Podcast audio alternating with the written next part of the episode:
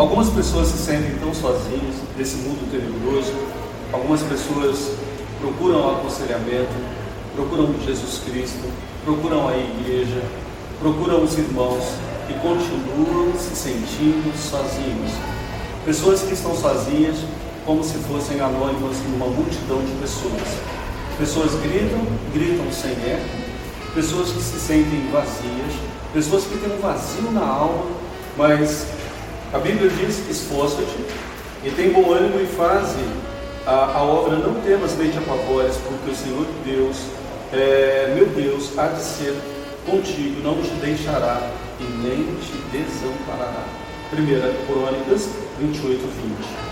São muitas as situações, muitas as situações que nos deixam inseguros, com receio, sem saber se teremos forças suficientes para continuar nossa caminhada. Porém, Deus nos dá a garantia de que não importa ah, o tamanho da aprovação, se permanecermos nos, eh, ao seu lado, se nós persistirmos na obra que Ele nos designou, nunca estaremos sozinhos e teremos o seu apoio e a sua orientação, nos guiando até a vitória.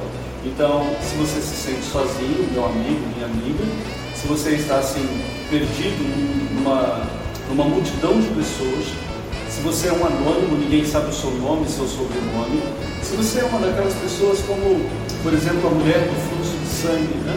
ela era uma pessoa na multidão, uma pessoa a mais, não é?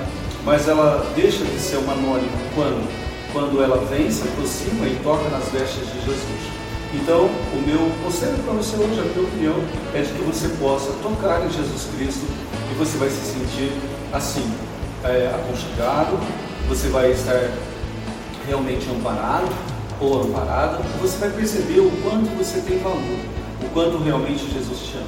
É bom frisar nesse momento que nunca ninguém te amou, não te ama e nem nunca vai te amar como Jesus te ama. Assim como amor aquela mulher da Bíblia, do fluxo de sangue, que só de tocar nas olhas dos vestidos de Jesus, ela foi imediatamente curada.